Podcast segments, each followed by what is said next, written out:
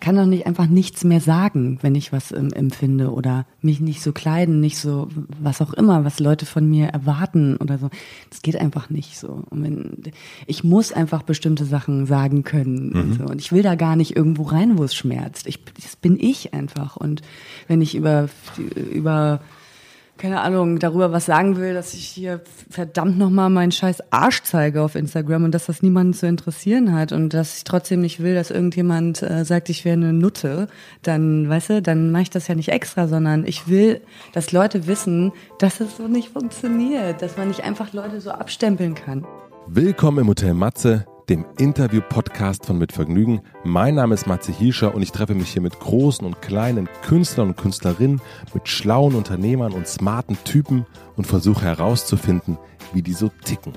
In den letzten Monaten habe ich mich unter anderem mit dem Fotografen Paul Ripke, der Moderatorin Katrin Bauerfeind oder der Unternehmerin Franziska von Hardenberg unterhalten. Mich interessiert, was sie antreibt, was sie inspiriert. Ich will wissen, wie ihr Alltag aussieht. Ich will wissen, warum sie das machen, was sie machen, wie sie das machen. Ich möchte von ihnen lernen. Ihr seid natürlich auch von ihnen lernen und eine gute Zeit im Hotel Matze haben.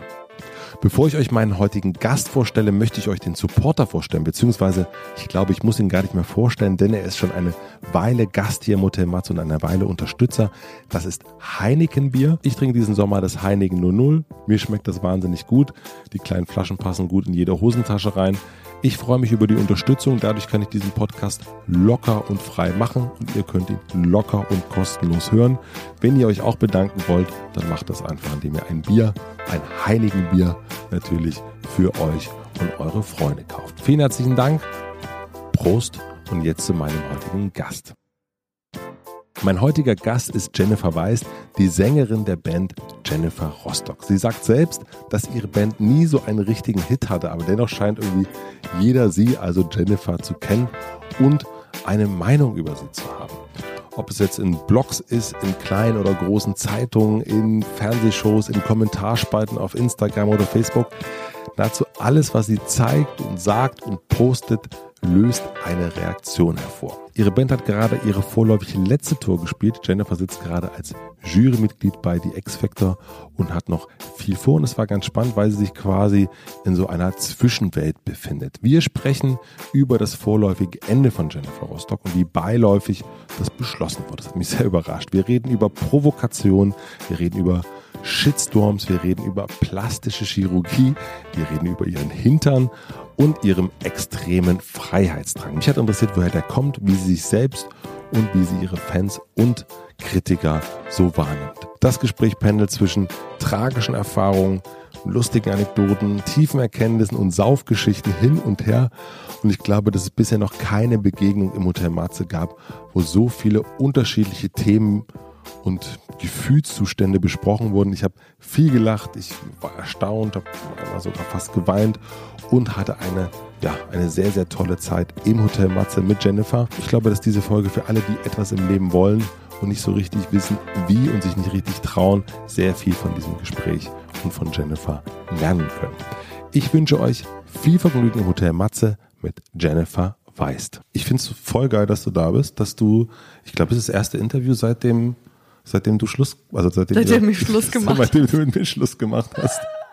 ja, könnte sein. Ich mache auch äh, ehrlich gesagt nicht so gerne. Also wenn es um mich geht, na klar, dann mache ich natürlich ein Interview, aber alle wollen dann halt natürlich immer über Jennifer Rostock reden und dann denke ich immer so, ja gut, können wir machen, aber dann hätte ich gerne noch meine Jungs hier, mhm. weil ich bin nicht die Band. ja, also ein bisschen wird es natürlich heute auch um Jennifer Rostock natürlich, gehen. das ist kein Problem. Ähm, aber natürlich auch sehr viel um dich. Du bist ja gerade ähm, quasi in Pause. Mhm. Sag jetzt mal von der Band. Von der in der Bandpause. In der Bandpause. ja, so nenne ich es mal. Und ähm, ich frage das gerne am Anfang. Jetzt bin ich mich, äh, deswegen bin ich gespannt, was du jetzt sagst. Äh, wenn wir uns jetzt zufälligerweise. Weißt schon, was kommt? Ich kenne ja deine Podcasts. Ja. Was hättest du gesagt, was du machst, ne? Was Anna jetzt fragen. Anna Ähm, ich bin Sängerin und Moderatorin. Das, das sagst du auch straight raus? Ja.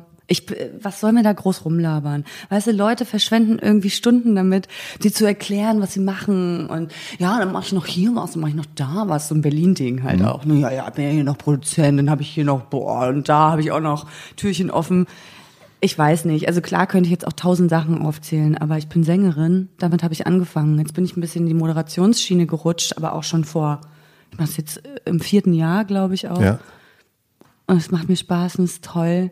Ich werde immer mit Musik zu tun haben. Das heißt, ich werde immer Sängerin sein. Und das steht auch noch vorne, auch wenn ich jetzt gerade keine Musik mache. Es wird ja relativ wenig, also äh, wenig über das Singen bei, bei, dir geredet. Es geht ganz oft um ganz viel Haut und, und so weiter und so fort. Ja, schön, dass du mir die, die Haut als erstes nennst. Aber, aber es geht nämlich selten um die Stimme. ja, Und ich habe mich gefragt, du hast, also was ich zumindest gelesen habe, mit 13 deine erste Band gehabt. Und weißt du noch, wann du das erste Mal so wahrnehmbar gesungen hast? ja. Also so mit elf, glaube ich, ging das so los bei mir. Da habe ich immer so Karaoke gesungen. Ähm, ich habe auch, im, meine Mutter und ich haben auch immer Cluburlaub gemacht, ne, so Türkei und äh, wo, wo auch immer. Ähm, und da gab's ja dann auch immer für Kinder sowas. Und ich habe immer in diesen Programms mitgemacht, ob es jetzt Playback singen zu irgendeinem Song oder Theater spielen. Ich habe in der Schule auch Theater gespielt. Ähm, also Schauspielerei ist auch irgendwie ein bisschen mein Ding und so und ähm, ich glaube, da habe ich das erste Mal so auf einer größeren Bühne gestanden und als ich dann wieder zurück war an der Ostsee, ähm, gab es dann bei uns so ein Jugendzentrum und da habe ich dann das erste Mal so richtig Karaoke vor Leuten gesungen und dann gab es so ein Fest in ähm, Wolgast, wo wir zur Schule gegangen sind und da hat der Joe ähm, Dich dann gesehen. mich dann gesehen und angesprochen. Ja. Und war das ähm, die Stimme oder war das das auf der Bühne sein bei dir? Für den Joe, meinst du jetzt? Na, auf der Bühne sein war ich damals noch nicht. Ich war noch nicht auf der Bühne. Ja. Also das muss man unterscheiden, weil auf der Bühne ist man erst, wenn man sich wirklich richtig, richtig wohlfühlt. Dann ist man auf der Bühne angekommen.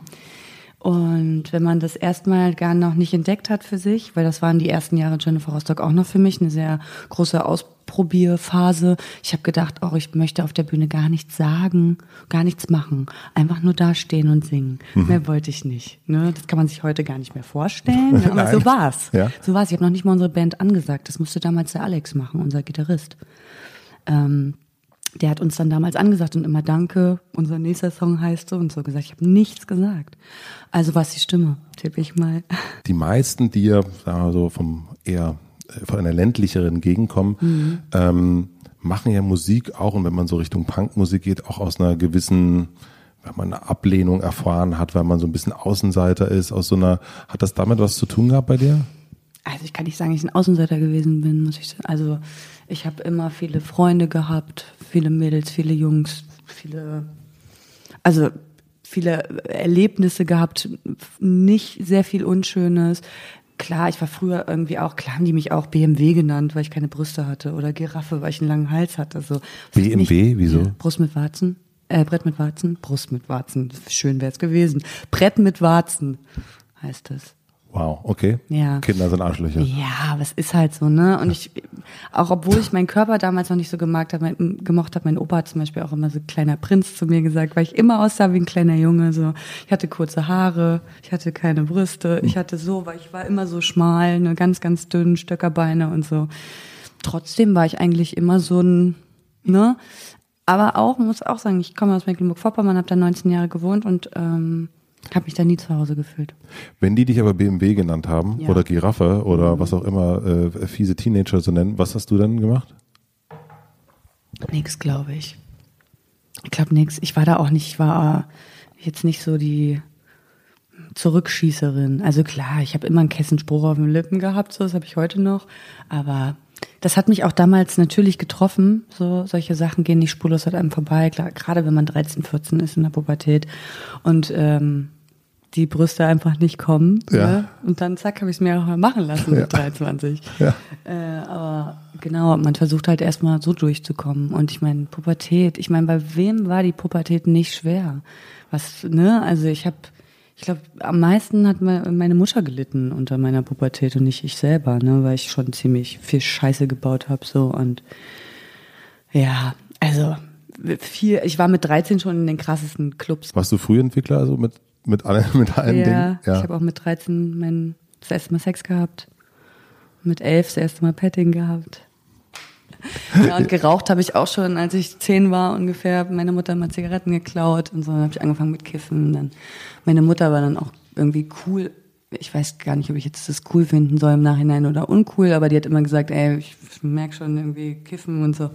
mach das doch wenigstens zu Hause, dann machst du es nicht auf der Straße. Dann So. durfte ich auch zu Hause kiffen und dann konnten alle meine Freunde vorbeikommen und wir haben bei mir gekifft und so. Ja, Wow. Mhm. Also du hast ja überhaupt nichts äh, zum Rebellieren eigentlich gehabt. Nee, nee, weil meine Mutter halt auch so, ähm, also meine Mutter war eine super Mutter und hat mir alles ähm, versucht zu ermöglichen. Die war halt auch sehr, ich ko- konnte halt alles mit meiner Mutter machen. Also es war halt echt so, ich komme nach Hause, ähm, ich habe mir ein Piercing stechen lassen, sagt meine Mutter, nimm das raus. Sag ich, nö. Und dann ist die Sache erledigt. Also, weißt du, ich wusste halt nicht, was will sie denn machen, dachte ich immer, was willst du denn? Uh, habe ich jetzt Hausarrest? Gehe ich trotzdem raus? Was jetzt machen? Mich festhalten? So war das. Woher, woher kam diese, ich sag's jetzt mal äh, vorsichtig, Respektlosigkeit Ja, ich weiß nicht, ob das so Respektlosigkeit ist. oder, oder Angstlosigkeit, aber ich, Ja, ich fand das einfach so. Mein Vater ist äh, damals von. Hey, mein Vater ist damals von uns gegangen, da war ich fünf, glaube ich. Und dann, ähm, ja, waren, waren schon wechselnde Männer bei uns zu Hause, würde ich jetzt mal so sagen. Ähm, und ich hatte jetzt nicht so richtig einen Vater irgendwie. Und ähm, meine Mutter hat sich bemüht, irgendwie zu sagen, nee, aber auch wenn hier kein Vater da ist, Fräulein, geht das hier seine geregelten Bahnen. Und irgendwie hatte ich das Gefühl, ich muss dagegen rebellieren. Ich bin sowieso krasser Rebell schon immer gewesen. Bin immer so, was sagst du mir? Das geht nicht. Das geht, ich mach das. War schon immer so. Und dann irgendwann habe ich mich bei meiner Mama entschuldigt, wo ich schon ein bisschen älter war und ähm, klopft ein bisschen auf den Boden. ja, Ähm, wir sind nicht allein. ja, der Whisky ist da, ne? Ähm, ja, irgendwann habe ich mich bei meiner Mutter entschuldigt und dann ist okay. Hat sie sich auch mal bei dir entschuldigt? Ja, klar. Naja, wir hatten schon öfter danach noch Gespräche und so. Ähm, ja, klar, diese, diese ähm, Männerphase von meiner Mutter, da musste ich ja auch mit durch Ja. irgendwie. Ne? Ähm, es war auch nicht immer einfach für mich, weil da waren schon ein paar Idioten dabei. ne?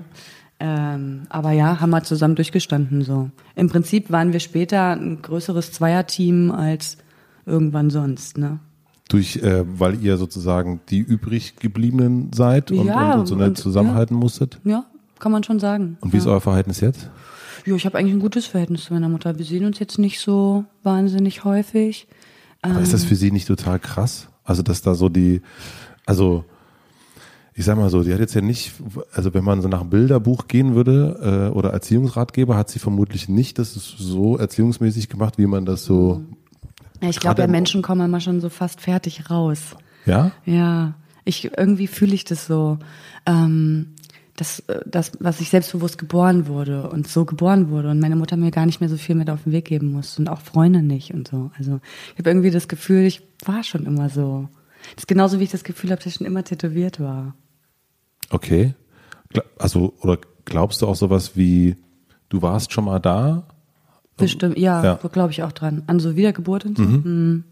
Und auf, äh, ich glaube zum Beispiel auch an so, so eine Bestimmung, so eine Reihenfolge, die es gibt im Leben, die so durchläuft und es egal ist, wie man sich entscheidet. Zum Beispiel. Es ist egal, welche Entscheidung man trifft, man kommt an dieses Ziel, das schon da ist. Weißt du, was ich meine? Ich weiß total, was du meinst. Ich habe äh, letzte Woche mit äh, Paul Ripke hier gesessen und wir haben uns über, ähm, es gibt einen Song von von Casper und Materia, der heißt Champion. Und äh, darum, es geht darum, dass äh, die beiden im Grunde als Champions geboren wurden. Und dass es natürlich nicht um die Häuser und die Kohle und so weiter geht, sondern eigentlich ist, ist, ist es die Art, wie sie reden, wie sie gehen, Champions, schon immer.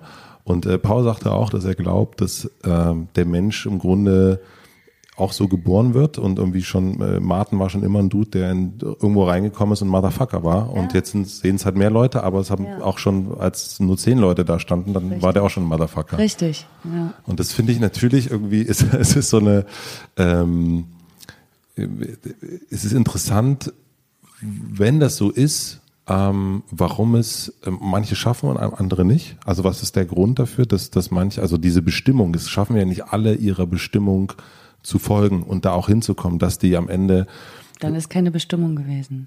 glaubst du auch? Ja. Dann wird du, ah, okay. Ich ko- kommst immer ins Ziel, egal was du entscheidest. Wenn dich jemand vor die Wahl stellt, das und das, überleg nicht, mach einfach. Es wird das Richtige sein. Und was glaubst du ist deine Bestimmung? Weiß ich nicht, denke ich auch gar nicht so viel darüber nach. Ich mache halt einfach, ne? Ich mache irgendwie, was mir in den Weg kommt und ich Bock drauf hab, mache ich das einfach. Mir ist da auch so Kohle und so, ist mir meistens auch egal. Ähm, ich will einfach immer, ich bin froh, dass ich sowieso in einem Beruf bin, wo ich immer wieder neue Sachen machen kann. Und ich liebe das so sehr. Immer so, willst du das machen? Ja, hab ich noch nicht gemacht aber geil, klingt gut, mache ich und so. Ich finde es echt schön. Auch dann, äh, weißt du, so Leute, die immer 9 to 5, immer den gleichen Job haben und so, die gehen dahin, die wissen, was die erwartet und die wissen, was die erwartet, wenn sie rausgehen und wieder nach Hause gehen. Ich weiß nie, was mich erwartet und ich plane auch keine Tage und ich habe auch keine Ahnung, was nächste Woche ist und so. Und das äh, finde ich eigentlich ganz schön. Das hält mich so frisch.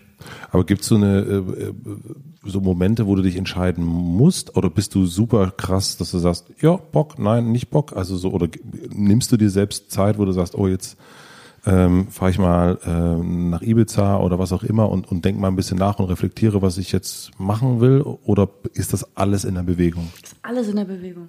Ist tatsächlich wirklich so. Also ähm, ich habe ähm, vor kurzem ähm, ich wollte schon seit zwei Jahren ein Projekt realisieren. Ach, bestimmt schon seit drei oder vier Jahren ein Projekt realisieren. Jetzt sagt man ja mal Projekt. Ne? Man hm. sagt einfach, einfach ein Projekt, ist ein Projekt, ist ein Projekt fertig. Ähm, und es hat die ganze Zeit nicht geklappt. Und jetzt weiß ich warum. Warum? Weil ich diese Freundin treffen musste, mit der ich das jetzt zusammen mache. Was ist das für ein Projekt? Kannst du Kann ich reden? nicht sagen. Kannst du nicht sagen, natürlich. Nee, natürlich nicht. Nee. Ähm, aber das wäre halt, ich hätte es fast mit jemandem Falschem gemacht. Und deswegen hat es sich so rausgezögert, weil ich es hätte nicht machen sollen. Ich finde für jede Sache immer so ein, ah ja, na, ist ja ganz klar. Ja, das ist ja ganz klar, warum ich das bis jetzt noch nicht gemacht habe, weil, oder, ah, ist gut, dass es so gekommen ist, weil, also, so geht es die ganze Zeit. Krass. Ich finde, ich, ich die Schlussfolgerung ist wichtig finde, die Schlussfolgerung ist wichtig. Nicht irgendwie so, ja, oh, das ist, das hat jetzt nicht geklappt, ist voll doof, oh Mann, ja, jetzt machen wir das nicht nochmal. Sondern, es hat nicht geklappt. Warum hat das nicht geklappt? Ich sollte bestimmt hier sein. Weil was passiert? Irgendwas ist es. Und es sind ja dann nur so kleine Segmente, die ein Stück, die das Ganze am Schluss machen. Okay. Also jetzt, jetzt gehen wir mal direkt ganz tief rein. Finde ich total interessant. Gehst du dann aber, also gehst du in alle Situationen so rein oder schaffst du das, dass du sagst, okay, das war jetzt für irgendwas gut? Mhm. Das ja. kriegst du, also wenn. Es geht immer um die Schlussfolgerung. Man muss immer versuchen, das rauszuziehen, was. Also ich habe mal eine richtig beschissene Beziehung gehabt, über drei Jahre. Der Typ hat mich richtig fertig gemacht. Ne? Mhm. Und dann habe ich es geschafft, da was rauszuziehen aus dieser Was Beziehung. hast du geschafft, da rauszuziehen? Na, das war zum Beispiel meine erste offene Beziehung, die ich hatte. Und obwohl alles schiefgelaufen ist, ist es der Türöffner für mein ganzes Leben geworden, was das angeht.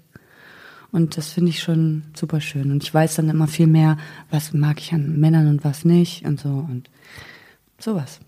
Aber wenn, also. Immer für alles was gut also ich finde einer der krassesten, zumindest wenn ich so äh, die Sachen, die ich in der Öffentlichkeit wahrnehme, die dir so passieren, mhm. einer der krassesten Sachen, die ich zumindest gesehen habe, war ähm, der Überfall auf dem RAW-Gelände. Ja, das war auch heftig. Und ähm, ne, für die Menschen, die es nicht mitbekommen haben, du bist aus dem Club rausgegangen und ihr wurdet, äh, du und ein Freund von dir mhm. oder eine Begleitung wurden äh, angegriffen mhm, mit ja. einem Messer und ähm, dein Begleiter wurde am Hals verletzt. Ja. Und auch ziemlich heftig. Das war ganz knapp. Also das wäre der Schnitt ein ganz bisschen tiefer gewesen, wirklich nur Millimeter, dann wäre der einfach gestorben von mir. Aber kannst du dann, oh Mann, oh Mann, äh, ja. kannst du dann darüber sagen, das war jetzt für irgendetwas gut? Ja, und zwar dafür, dass das eine Aufruhr ist, war ja, das war ja nicht das erste Mal, dass am RAW-Gelände sowas passiert ist. Mhm. Äh, es war ganz, ganz oft so. Und äh, es sind auch diese Nacht, in der Nacht, als wir ausgeraubt worden sind, sind fünf andere Gruppen von genau diesen Leuten ausgeraubt worden.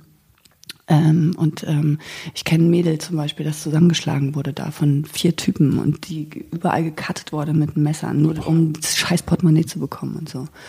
Und natürlich habe ich auch erstmal gedacht, was soll das? Ja, was soll das? Ich habe einen Post gemacht und auf einmal haben alle bei mir angerufen. Alle Zeitungen, alle äh, Fernsehstationen, die du dir vorstellen kannst. Das ist nicht beabsichtigt, aber was es gebracht hat, ist, die Polizei musste reagieren. Die musste sich auf die Socken machen und endlich da was tun. Die mussten, ähm, die haben dann da mehr Licht gemacht, auf jeden Fall mehr mhm. Laternen aufgestellt. Dann, ähm, die waren immer im, äh, jetzt äh, beim RAW-Gelände und sind da immer Streife gefahren, von morgens bis nachts wirklich durch. Ähm, und es ist einfach mehr in die Zeitung gekommen und auch außerhalb von Berlin sind Leute darauf aufmerksam geworden und ähm, jetzt ist es einfach da nicht mehr vorhanden. Also mhm. und ähm, wäre mir das nicht passiert, hätte ich meine Reichweite, Reichweite nicht nutzen können, um darauf aufmerksam zu machen. Und deswegen war es etwas gut. gut. Wow. Ich hätte nicht gedacht, dass du ähm, also schön, gut, dass wir uns treffen. Ich hätte nicht gedacht, dass du so ein positiv denkender Mensch bist. Ich bin krass positiv denkender Mensch, ja. Ja, Wahnsinn. Ja, also das ist echt immer, ich versuche aus allem was rauszuziehen und es ist auch so. Also man kann auch aus jedem was Positives rausziehen. Ich hoffe, dass du auch was Positives aus diesem Interview rausziehst. Ja. Aber ähm, wir ähm, gehen nochmal zurück. Ja. Äh, wir müssen nochmal auf, wir müssen noch zu meiner ersten Begegnung mit Jennifer Rostock kommen. Mm, oh, da bin ich ja jetzt gespannt. Meine erste Begegnung mit Jennifer Rostock. Ich habe früher auch Musik gemacht. Äh, ich habe, äh, wir haben geprobt mit meiner Band äh, im in der. Wie hieß die Band? Virginia Jetzt. Ach die. ja, Virginia Jetzt, das ja gespielt. Das ist mir schon wieder entfallen, siehst du? Genau. Ja. Und ähm, wir trieben uns natürlich die ganze Zeit auf diesem Gelände rum und eines Tages lernten wir über Werner Krumme ja, ja. Äh, von der Band, äh, wir, wir, wussten dann, dass es Jennifer Rostock gibt. So. Und äh, wir haben das, wir, uns wurde das auch vorgespielt, ich weiß gar nicht mehr, wie das dann alles so war. Jedenfalls gab es dann die Geschichte, und die war natürlich für uns so Indie-Dudes ein, also ein absolut äh, also großes, große Gesichter haben wir gemacht. Es hieß dann nämlich, ja, also, und die waren dann bei Universal. Wir waren damals bei Universal, haben sich dann mit dem Plattenboss äh, Tom Bono unterhalten und die Sängerin hat gesagt, dass die sich vom Vorschuss die Titten machen lassen möchte. Soll ich dir mal die wahre Geschichte erzählen? Danke. Das ist, das möchte ich, weil wir ja. waren natürlich, wir saßen da und waren so. Weil Tom Bohne, dieser sein. verfickte Hurensohn, wenn der noch einmal irgendwo, weißt du, wie oft ich diese Geschichte schon gehört habe und immer denke, so Tom Bohne, ne? Bist, rennst du hier rum, du Idiot, und erzählst jedem so eine Scheiße. Pass auf, es war nämlich so. Wir haben so zusammengesessen alle ähm, und gesoffen Ne, es war, es war, war schon krass. Der Joe war so betrunken, dass er sich mitten im Gespräch umgedreht hat, also gegen den Baum gekotzt hat. Ihr saß zusammen mit der Plattenfirma? Mit äh, nur Tom Bohne. Mhm. Nur Tom Bohne, Werner, unser ehemaliger Produzent mhm. und äh, Joe und ich. Ich glaube, mehr waren es gar nicht. Ja. Ähm, und dann, ja genau, haben wir halt so krass gesoffen, ja. Und das ist ganz am Anfang das eurer Karriere. So krass, 2007 ja. halt oder 2006, nee 2007 muss es gewesen sein. Genau, und das war halt irgendwo draußen in der Kneipe. Es mhm. war so ein Bierdeckel-Vertrag äh, machen, weißt ja. du? So ein Bierdeckel-Vertrag machen. Äh, genau, also so betrunken waren wir. Und äh, dann wollte der Tombone uns natürlich zu sich bekommen. Und Jennifer, komm, was ist denn was, was du richtig doll willst? Was würdest du denn gerne für einen Wunsch erfüllen? Wie gesagt, alle besoffen. Ich so, irgendwas mit Titten machen. Und wollte ich ja damals schon, weil mit 14 schon meine Brüste machen lassen. Und er so, pass mal auf, wenn ihr bei uns unterschreibt, dann spendiere ich dir deine Brüste noch oben drauf. Und da dachte ich so, hm, naja, hm, gute Idee, haben dann bei Warner unterschrieben und nicht bei Universal. Und seitdem sp sprechen mich ständig irgendwelche Leute an und sagen, sag mal, ich habe mal gehört, dass du zum Tom Bohlen gesagt hast, wenn ihr da, äh, wenn er möchte, dass ihr da unterschreibt, dann muss er deine Titten bezahlen. Ich denke mal, Alter, das war andersrum, ne? Aber erzähl das ruhig. Ich verstehe schon, dass dir das unangenehm ist. Schön, Schöne dass Grüße. Das, schön, dass wir das geklärt haben, weil wir waren natürlich vollkommen, wie gesagt, als äh, Indie-Dudes natürlich vollkommen waren. was plastische Chirurgie Ausschlag bekommen. Nee, nee. Das war ja schön selber. Ähm, dennoch, ja. also auch schon damals, äh, ihr wart, ihr habt im Grunde eine, eine unbekannte Band mhm. und es ist mir immer, ich habe schon von Anfang an so eine irgendwie so eine große Klappe gehabt. Ja. Ähm, es ist, ich weiß auch noch richtig, also wir hatten dann auch den gleichen Bandmischer, Ben Spindler, herzliche mhm. Grüße. Und, ähm, und es war, und er sagte das auch, ihr wart äh, von Anfang an immer betrunken, größenwahnsinnig, ja. alle scheiße, ja. wir sind geil. Und dann passt dann natürlich die Geschichte, dass die Sängerin, ne, äh, plastische ja, Chirurgie. schön, ne, das haben wir schön mit reingemogelt da. Ja. Woher kam dieser ich, äh, süße äh, Größenwahn? Wir haben halt gedacht, wir sind fucking Rockstars einfach. Ähm, ja, ich meine, ich kann da jetzt nur von mir reden, jetzt, ne, von den anderen jetzt nicht. Aber ähm, Die sind ja nicht da. Genau, ne? Also erstmal, ich habe gedacht, ähm, ich kam, kam auf dem Kara aus dem Karaoke singen, ja, Schülerband und der Joe so, komm, wir gehen nach Berlin und dann werden wir da ganz große Rockstars. Und ich dachte, jo, ich habe nichts vor. Ne? Ich wollte Tierärztin werden, ist ein bisschen schlecht mit dem Abi, habe gar keinen Plan, was ich irgendwie so machen soll. Ja, machen wir, oder? Und dann gehst du da halt irgendwie nach Berlin und dann redest du mit so einem Typen und dann zack hast du einen Plattenvertrag und zack passiert das nächste Ding und zack bist du beim Bundesvision und zack stehst du auf so einer riesen Bühne und zack interessieren sich Leute für dich und denkst sofort, also da waren dann vielleicht statt fünf Leute, waren dann so 100 Leute auf unserem Konzert und du, boah, das ist der Hammer. Mhm. Stehen da 100 Leute für dich. Und du rastest aus. Du bist schon, ja, yeah, gib mir alles rein hier oben. Ähm, ja, so ist es. Genau so. Und man denkt schon bei 100 Leuten, dass es könnte nicht besser werden. Es kann nicht besser werden. Und das habe ich jedes, jedes Jahr habe ich das gesagt. Boah, das kann nicht besser werden. Leute, ist ja krass. Immer zu unserer Crew gesagt, ey, genieß diese Tour. Äh, größer wird's nicht und so. Und jedes Jahr, jedes Jahr wurde es größer. Unfassbar. Und dann, ja, ich, also, ja, so war's. Und dieser, dieser Größenwahn ist ja dann Gott sei Dank irgendwann. Ja, der geht irgendwann weg. Der geht dann irgendwann weg. Warum ist er weggegangen? Wegen dem Verantwortungsbewusstsein, was man dann hat gegenüber seiner Fans. Die Leute, die kommen und dafür Geld ausgeben. Man weißt du, wenn früher eine Karte fünf Euro gekostet hat. Also, ne, dann bist du halt besoffen und schmeißt deine Instrumente durch die Gegend und äh, lässt irgendwie Jägermeister aus deinem Schuh trinken und äh, ja, sowas halt. Und dann später, wenn ein bisschen mehr Leute kommen, denkst du, gut, jetzt zahlen sie schon einen Zehner, gut, jetzt zahlen sie 15 Euro, ne? Und jetzt sind wir ja mittlerweile bei Endpreis 35 Euro oder so. Und da hast du einfach so eine große Verantwortung dieser ganzen Show gegenüber den ganzen Leuten, die daran gearbeitet haben. Kannst du nicht mehr bringen. Und ähm, über uns wurde ja auch mal eine Doku gedreht, recht früh. Hannes Rossacher hat die gedreht damals. Zum zweiten Album war das. Nee, nach dem ersten Album, glaube ja, ich, war das. Genau. nach dem ersten Album. Und da haben wir ja auch noch vor ganz wenig Leuten gespielt. Und immer noch heute, wenn ich mir die Doku angucke, denke ich, boah, krass. Warum sind Leute zu uns gekommen? Warum sind Leute wiedergekommen? Warum haben sich Leute das reingezogen? Es war schon, also. Wie hast du dir die Frage beantwortet? Für was ich glaube, es war gut? das Entertainment einfach. Also weil schon ziemlich viel bei uns passiert ist immer auf der Bühne. Wir haben nicht gut gespielt, auf keinen Fall.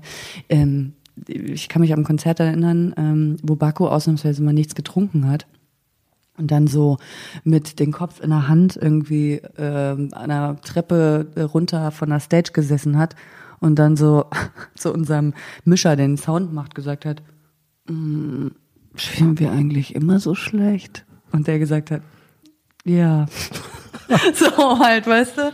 Es war, ähm, ja, es war eine krasse Zeit, da war halt an, da waren andere Sachen wichtig. Wir dachten, ey, jetzt ist der Zeitpunkt, wo wir irgendwie krass ausrasten können. Ja. Und es ist egal halt. Wir müssen das leben, wir müssen das fühlen, wir sind zu jung. Wie geil ist das, was wir gerade machen können? Wir können damit Geld verdienen. Unfassbar.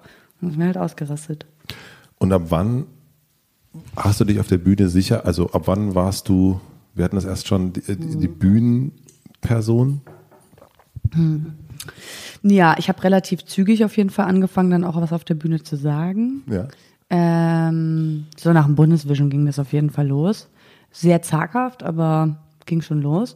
Und dann irgendwann habe ich mal so einen kleinen Witz gemacht. Dann habe ich gemerkt, die Leute lachen. Dann habe ich denen nochmal erzählt, das nächste Mal wieder gelacht. Dann schmückst du das ein bisschen aus. Und so Fanaktionen kamen dann noch dazu und ähm, das ist ein Prozess. Also man kann jetzt nicht sagen, ja, also heute habe ich mich noch komisch gefühlt auf der Bühne, morgen war alles äh, in Ordnung. Es ist halt einfach, du wirst zu so einem Bühnenmenschen einfach. Was würdest du jemandem empfehlen, der gerne auf einer Bühne stehen will, aber Bühnenangst hat? Dass es nicht machen soll. Ja? Ja.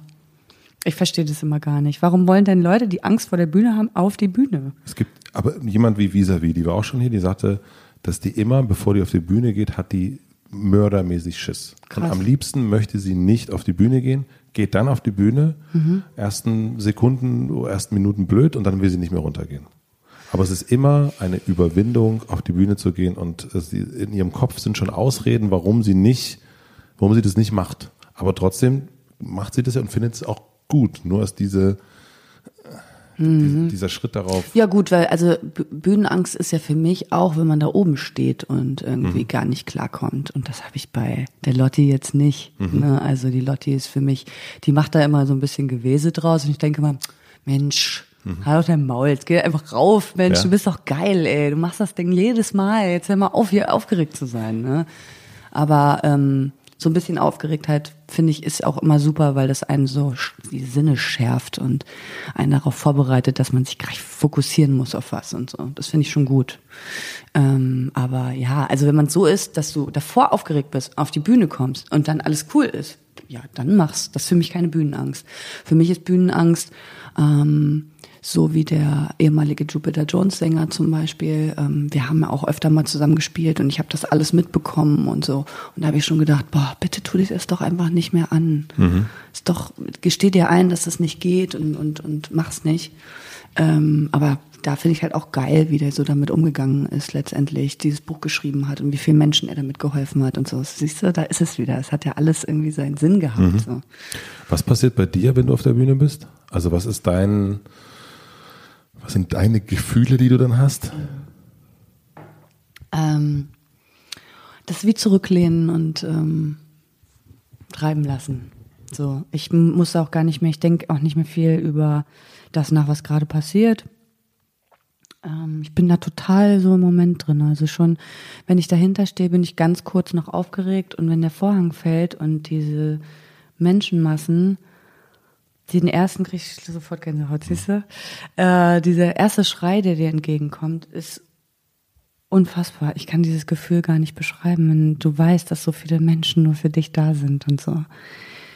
Ähm, und wenn du das genießt und einfach dich in die Situation fallen lässt und Grinsen hast, äh, ähm, dann ist das Zuhause fühlen, finde ich. Und das habe ich.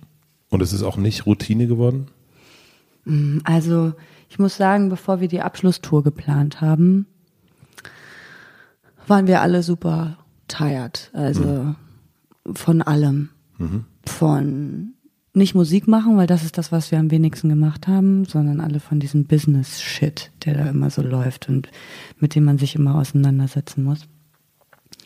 Ähm, und dann die letzte, also und genau, und dann war immer auf Tour fahren eigentlich immer so, oh, oh, und morgen nochmal und morgen nochmal und dann nur noch ein Off-Day und oh, und dann, oh, müssen wir das noch machen und hier, dann ist noch Interview morgen, Meet and Greet haben wir auch noch.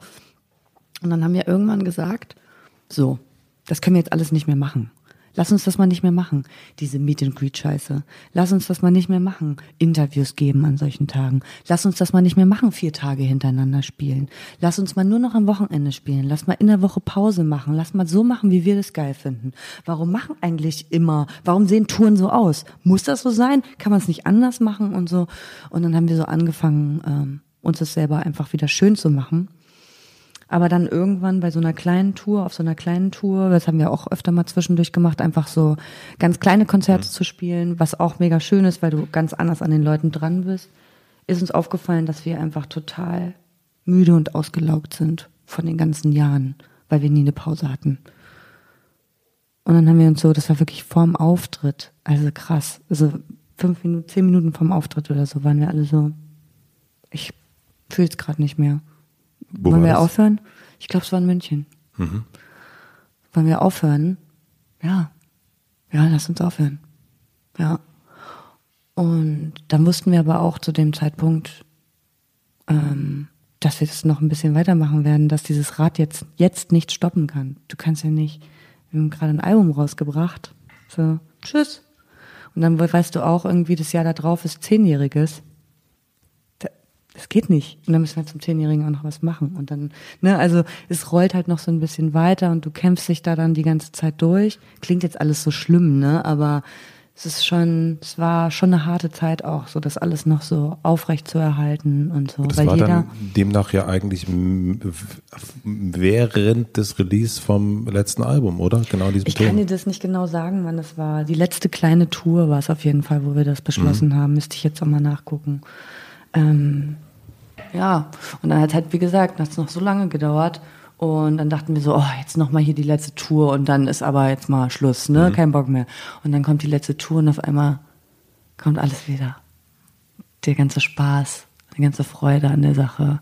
Und es war die schönste Tour überhaupt. Ich habe Ganz kurz, kannst du dich noch, also lass uns mal versuchen Ja. herauszufinden, wann das war. War das vor dem Album oder war das nach dem Album? Nach dem, genau in diesem Ton, weißt du das? Also kriegen wir das irgendwie zusammen? Nee, wir haben das gemacht. Ich, ich krieg's nicht zusammen. Ich, ich krieg's nicht zusammen. Ich ähm, müsste jetzt gucken, wann diese kleine Tour war. Dann könnte ich's dir sagen. Aber nee, hatte ich auf jeden Fall noch eine abrasierte Seite. Hm, mehr kann ich dir nicht sagen. Weil ich fand es total äh, interessant eigentlich. Ähm, also ich würde nachher nochmal über die Trennung noch ein bisschen Ja, über ja. diese Pause sprechen wollen. Ähm, weil bei mir, ich Kann darf, ich eigentlich eine rauchen? ja klar, Ja? ja, machen wir mal die, die, die Tür zu und dann Das Witzige ist, ich rauche sonst gar nicht. Aber immer wenn ich so Gespräche habe, habe ich irgendwie voll Bock, einen zu rauchen. Wir machen eine kurze Werbeunterbrechung. Ich möchte euch einen weiteren Supporter vom Hotel Matze vorstellen und ich freue mich sehr, denn es ist ein Produkt, was ich mir selbst schon viermal gekauft habe. Es handelt sich um das JWD-Magazin. Das JWD-Magazin ist das Magazin von Joko Winterscheid und dem Stern.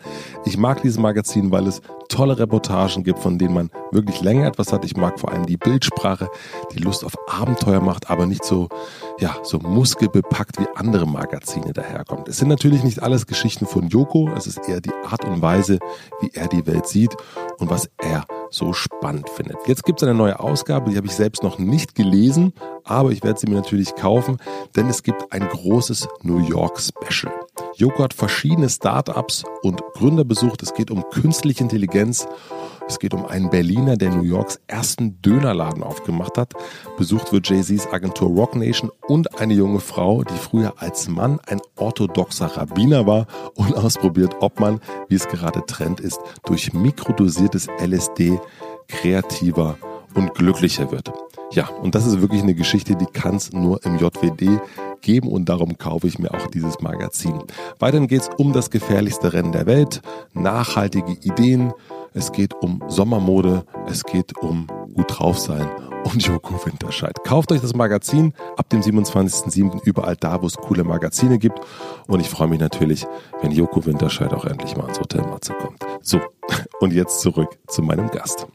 Ich darf es ja ein bisschen sagen, weil ich, ähm, weil wir, ich habe früher Musik gemacht und ich weiß, du fandst uns ein bisschen langweilig. Oh, ein bisschen. Bin nicht so der Indie-Typ irgendwie, aber. Und ich, äh, mir ging es ähnlich mit euch. Und, ähm, und ich hatte dann, das, das, ihr habt so gespielt und so weiter und so fort. Und man kriegt natürlich die Singles mit und so weiter und so fort. Alles gut, aber es hat mich, es war für mich eher so eine, ja, nice to have. Nice ich gucke mir das mal ja. live an und so weiter und so fort. Ja. Und dann äh, ging das, ich weiß nicht mehr, was das erste war, aber ging das so ein bisschen los mit ähm, Shitstorms. Die ein oder anderen Shitstorms, die dann kamen. Mhm. Ja. Ähm, äh, wir müssen sie auch gar nicht benennen. Aber da habe ich gemerkt, ah, interessant, die haben ja eine Haltung. So, die haben ja voll, da ist ja, ist ja viel mehr als nur so ein bisschen Rock mit äh, Arschwackeln, sondern da ist irgendwie mehr dahinter. Was witzig ist, ne, weil Haltung war schon immer, hatten wir schon immer. Ähm, aber die war so versteckt in unseren Texten, in unseren sehr kryptischen, anfangs sehr kryptischen Texten, dass es, glaube ich, nicht viele mitbekommen haben. Und wir uns irgendwann gedacht haben, ey, irgendwie checkt das keiner, was wir hier sagen wollen. Vielleicht müssen wir es mal ein bisschen deutlicher sagen. Und so fing es dann an. Und dann habt ihr richtig Songs auch, also nicht unbedingt nur auf dem Album, sondern ja auch auf Facebook einen Song gegen die Bild veröffentlicht oder gegen eine Partei und so weiter und so fort. Also sehr, sehr laut mit euren. Mit Du kannst die Partei ruhig nennen. ich, nein, Warum nicht? ich möchte die Partei nicht nennen. Okay, sag ich's. Gegen die AfD. Gegen. ja, vielleicht Ja, auch da. Nee, wir sind eine äh, punktpunktfreie Zone hier. Ah, eine punktpunktfreie Zone, das ist gut. Ja, weil wir da gar keinen, also äh, Finde ich gut.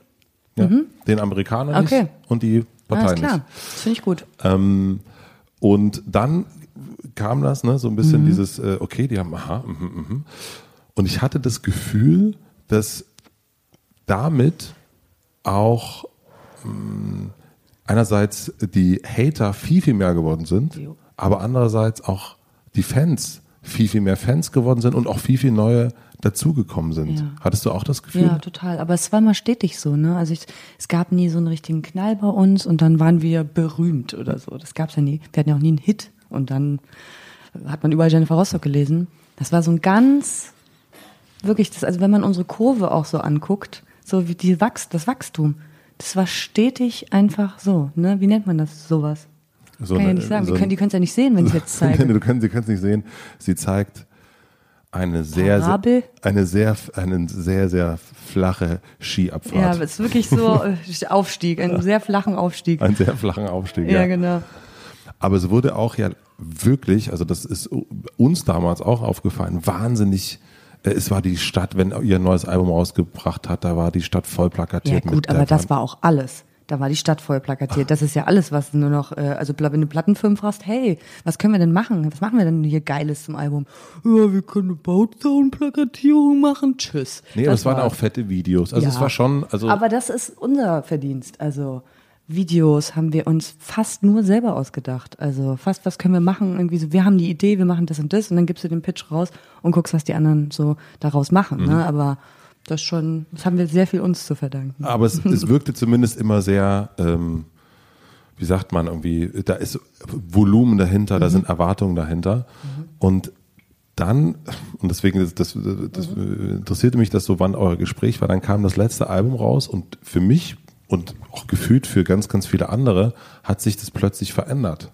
Also plötzlich passte die Musik vom Album äh, zu den Aussagen. Es war viel weniger bemüht, in Anführungsstrichen, hier in irgendeine Richtung, sondern es war viel, viel mehr, also so wie so angekommen. Ja.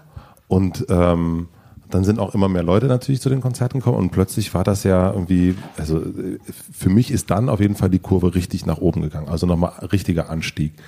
Wie habt ihr das empfunden oder wie hast du das empfunden? Genauso wie ich dir gesagt habe, dass es nie eigentlich, äh, dass es egal war, hatten wir mal so ein, ja, dann war Bildzeitung, dann war der Punkt Punkt Song, dann ne, hatten hier F- Flüchtlingspolitik, bla. alles immer so. Das hat zu diesem Wachstum beigetragen, aber es war nie irgendwie so, dass man gedacht hat, oh jetzt, oh jetzt, oh jetzt und so. Das war alles ganz organisch und ganz toll gewachsen. Also ich beneide die Leute nicht oder die Bands nicht oder die Sänger nicht, die irgendwie mit einem Song rauskommen und im Radio laufen. Und dann, ich glaube, die haben halt auch so einen Druck einfach. Und klar, Ja. wir hatten auch Druck, ähm, aber wir waren zu fünft und konnten den untereinander aufteilen und hatten uns immer. Und ähm, ja, das ist so ganz stetig und organisch gewachsen. Und darüber bin ich sehr dankbar, weil das halt auch unsere Fanbase ausmacht. Das siehst du jetzt auch. Die sind toll. Ich liebe meine Community, ich liebe unsere Community. Es sind ganz tolle Leute. Ich muss mich nicht viel mit äh, komischen Idioten auseinandersetzen und so. Es ist wirklich, ja, das weiß ich jetzt zu schätzen. Aber war mit dem letzten Album noch irgendwas, seid ihr anders rangegangen als mit den anderen? Also hat sich da irgendwas verändert, dass es, ähm, also, oder ist es einfach nur, dass ich, dass ähm, ähm, ich die Songs geiler fand? Vielleicht fandst du einfach nur die Songs geiler. Nee, ähm, ich glaube auch auf diesem, auf diesem Album war das halt wirklich, ähm, dass wir dieses Kryptische wirklich komplett abgelegt haben und einfach viel mehr gesagt haben, wie es ist und so. Und auch so ein bisschen mal dann drauf geschildert, weil es war immer so, auf den Alben davor war es schon immer, was haben wir denn alles für Songs? So, was, äh, gut, wir haben jetzt hier einen Pop- Pop-Song, wir haben jetzt einen Punk-Song, ja, wir brauchen auf jeden Fall noch einen Rock-Song, jetzt müssen wir noch einen Rock-Song schreiben. Und wir haben schon immer geguckt, dass die Mischung stimmt und so. Also analytisch rangegangen. Sehr, ja. Mhm. Und hey, wir brauchen jetzt also noch was mit Aussage, wäre schon cool und so. Und dann irgendwann machst du dich davon ein bisschen freier und machst dich ein bisschen lockerer und ja. Und das war der Unterschied für Und das war der Unterschied, glaube ich, ja. Also wir haben uns da halt einfach mit allen Songs super wohl gefühlt. Äh, Wir haben die Produktion total gefeiert und ja. Also ihr habt euch locker gemacht. Ähm,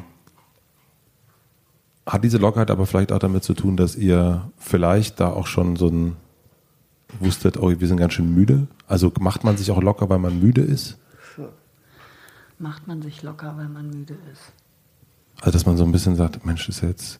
Ja, ich glaube, davor hatten wir das auch noch gar nicht. Also genau in diesem Ton war schon, also das war reinhauen. Mhm. Ne? Also das war wieder geil, komm, wir machen ein Album so. Ähm, das war auch die Vorproduktion in Oberbreitenlohe. Ja, äh, da sind wir ja auch wieder irgendwo ans Kaff gefahren und haben dann einen Monat irgendwie rumprobiert und haben dann wirklich wieder alle zusammen auf einem Haufen gewohnt in so einem mhm. Haus und so. Es ist Ferienlager, das war eine geile Stimmung. Wir haben viel gesoffen, gelabert und ist einfach, also so entsteht halt irgendwie, hat, ist was Schönes entstanden, so dadurch, dass wir auch ähm, zur Vorproduktion ähm, den Elmar mitgenommen haben, der jetzt auf den letzten zwei Touren auch bei uns ähm, gespielt hat. Mhm. Der war unser Backliner und einfach auch so ein Freund der Familie und so. Und ja, es hat schon alles dann so ein, das sind so kleine Unterschiede. Mhm. Ja. Bei diesen ähm, Shitstürmchen, nenne ich sie mal, ähm, wurde auch zum ersten Mal so wahrscheinlich auch für euch. Natürlich gibt es immer Musikkritiken, keine Ahnung, Zeitung Y findet irgendwie ein Album ja. gut oder nicht so gut, aber ist ja irgendwie. Normalerweise bei uns immer nicht so gut. Immer nicht so gut, ja, das ne, so. Ja, mein Gott. Also. Und plötzlich kommt dann aber, kommt dann so eine Welle an, ähm, ich würde sogar sagen, bei euch oder bei dir auch so Anti-Fans. Wie ist es, wenn man zum ersten Mal so eine richtig große Welle bekommt, die einen so. Ähm, ganz schlimm.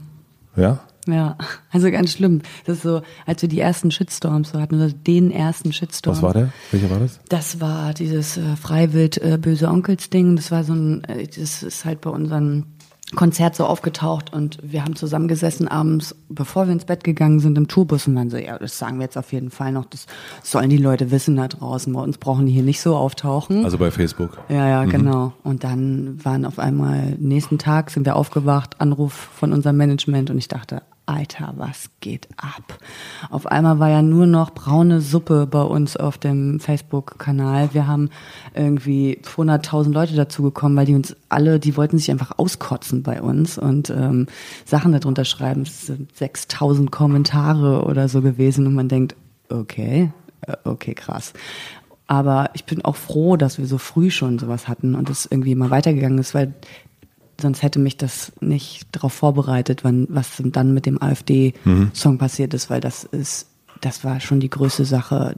Darin ist es gegipfelt so. Und dann hatte das ja auch persönlich private Auswirkungen auf mich und meine Familie. Mhm. Und ähm, ich bin froh, dass das alles davor so gewesen ist, sonst hätte mich das nicht so gut vorbereitet darauf.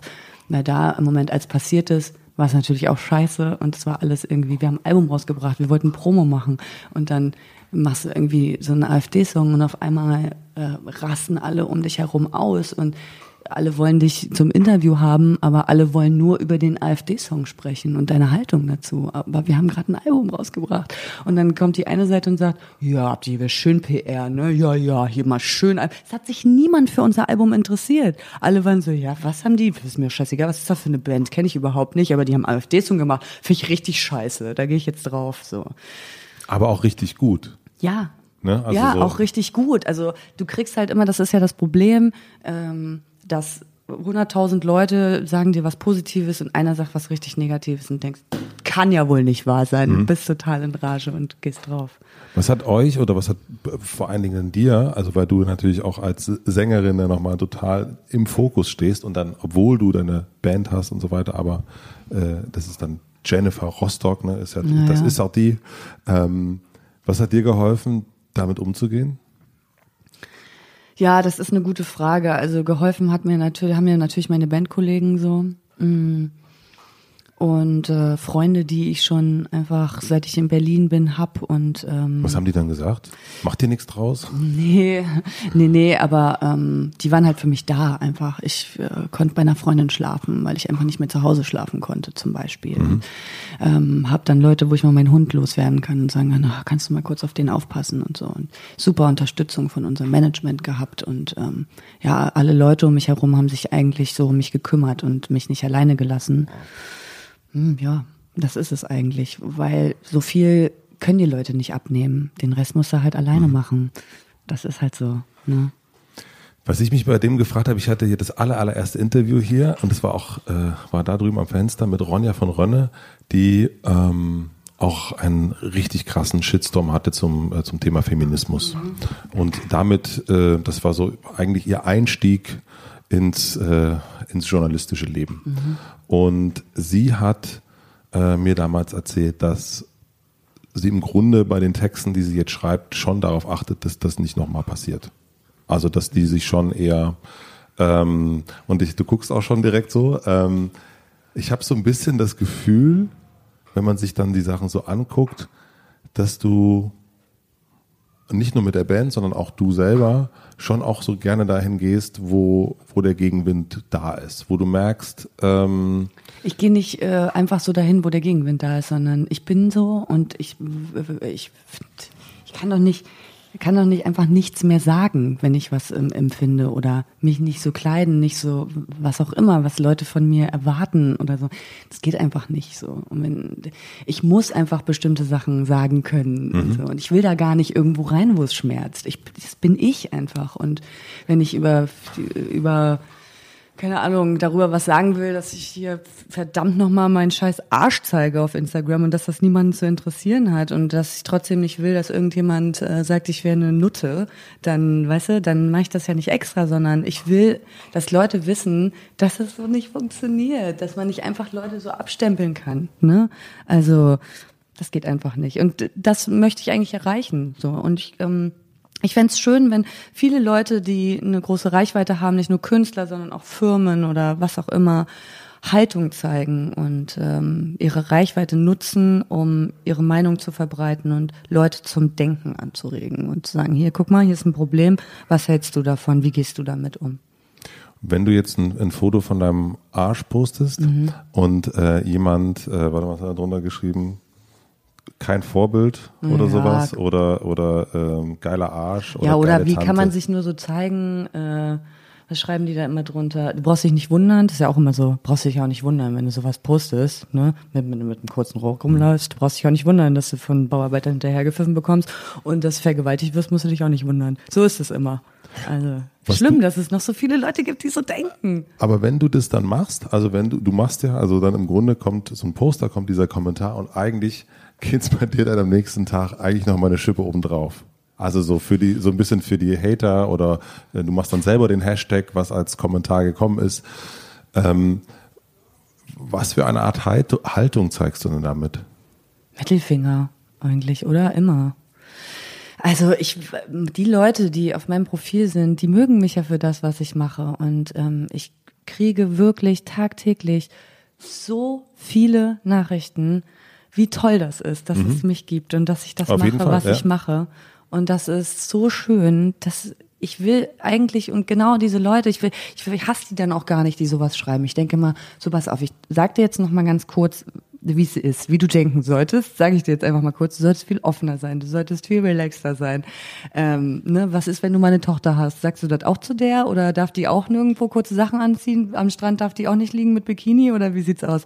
Man muss die Leute auch mal ein bisschen darauf stoßen irgendwie und sagen, guck mal, hm, was du hier für Blödsinn geschrieben hast. Und jetzt bereinigt sich ja das immer schon so von selber, weil meine Community halt einfach irgendwie, jemand schreibt was Dummes und darunter kommen 100 Leute, die schreiben, sag mal, ist bei dir noch alles in Ordnung oder so?